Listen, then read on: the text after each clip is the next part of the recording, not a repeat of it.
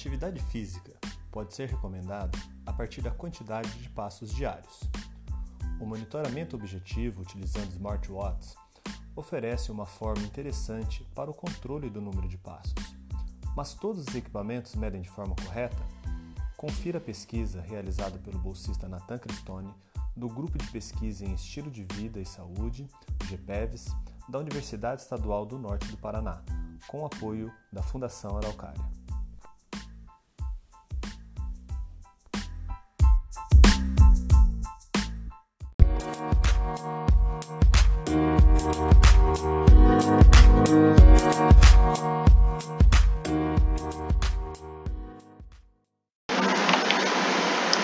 Olá pessoal, tudo bem? Eu sou Nathan Cristone, aluno da Universidade Estadual do Norte do Paraná, bolsista do projeto de iniciação científica pela Fundação Araucária e participante do grupo de pesquisa em estilo de vida, exercício e saúde, GPEVS. Eu estou aqui, pessoal, para apresentar esse projeto orientado pelo professor Dr. Rui Gonçalves Marques Elias, intitulado Avaliação de diferentes marcas de smartwatches na contagem de passos diários. Então vamos lá. A humanidade vem se entregando a um estilo de vida cada vez mais sedentário, graças aos avanços tecnológicos, que tornam várias atividades diárias mais cômodas. Já por outro lado, a tecnologia também avança para nos ajudar a combater esse mal, que desencadeia diversos tipos de doenças. Dentro do mundo esportivo dos exercícios físicos, um aparelho que ganhou bastante destaque ultimamente são os smartwatches. Relógios digitais que nos permitem monitorar a atividade diária, como frequência cardíaca, média de calorias gastas em determinado exercício, distância percorrida e também o número total de passos diários. E foi pensando neste último tópico, pessoal, que a nossa pesquisa foi norteada, com o objetivo de avaliar diferentes marcas de smartwatches comparadas ao pedômetro e à contagem visual de passos. Participaram da nossa pesquisa 20 voluntários jovens de 15 a 18 anos, do sexo masculino. Para a pesquisa, foram utilizados três modelos diferentes de smartwatches. O primeiro modelo, Forerunner 235, da Garmin, o segundo modelo M430, da Polar, e o último modelo Band 3 Pro, da Huawei. O pedômetro utilizado foi o modelo digital DigiWalker Yamax SW700. Nessa avaliação, cada adolescente deveria caminhar ou correr pela esteira durante três diferentes estágios o primeiro com a esteira na velocidade de 2 km por hora, o segundo a 5 e o terceiro a 8 km por hora. Cada um desses três estágios tinha duração de 5 minutos, com um minuto de intervalo entre cada.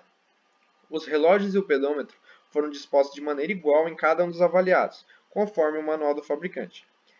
Além desses aparelhos, também foi realizada a contagem visual de passos, com o pesquisador ao lado do participante e essa contagem também foi filmada para a realização da contraprova posteriormente.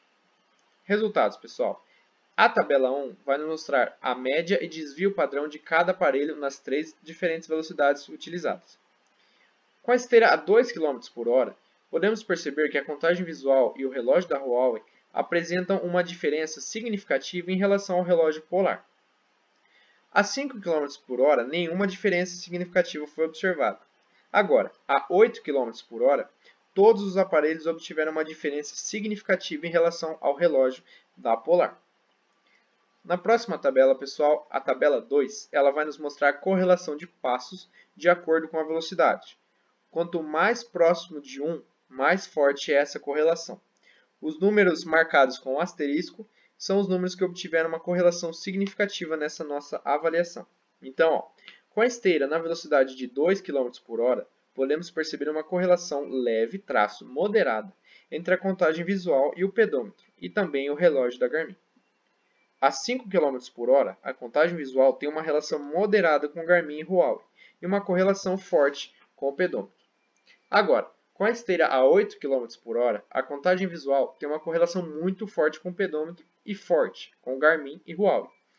O pedômetro tem uma forte correlação com Garmin e Huawei também. Nesta tabela, pode-se notar que nenhum dos aparelhos possui uma correlação significativa com o relógio polar. Então, ó, quando comparado a média de passos dos smartwatches Garmin e Huawei com o pedômetro, na velocidade de 5 e 8 km por hora, a diferença percentual foi menor que 2%. Agora, comparando os mesmos aparelhos com a média de passos da contagem visual, a diferença percentual ficou abaixo de 4% em todas as velocidades.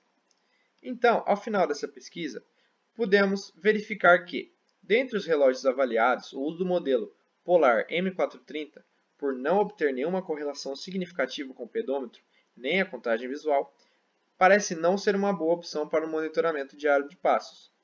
Já os modelos Garmin Forerunner 235 e Huawei Band 3 Pro obtiveram sim correlações significativas com o pedômetro e a contagem visual, sendo assim importantes instrumentos para o monitoramento de passos diários.